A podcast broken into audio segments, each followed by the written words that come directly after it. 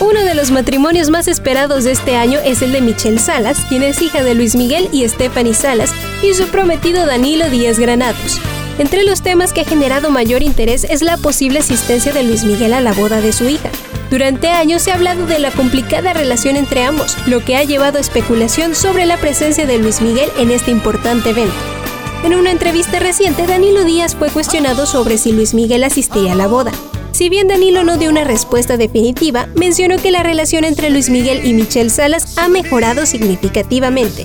Estas declaraciones generaron esperanza de que Luis Miguel pueda estar presente en este momento tan especial para su hija, sobre todo luego de que se rumorara que el cantante habría cancelado un concierto que tenía programado para el fin de semana en el que podría casarse Michelle y Danilo. Notas, show business y más en 120 palabras. T-News.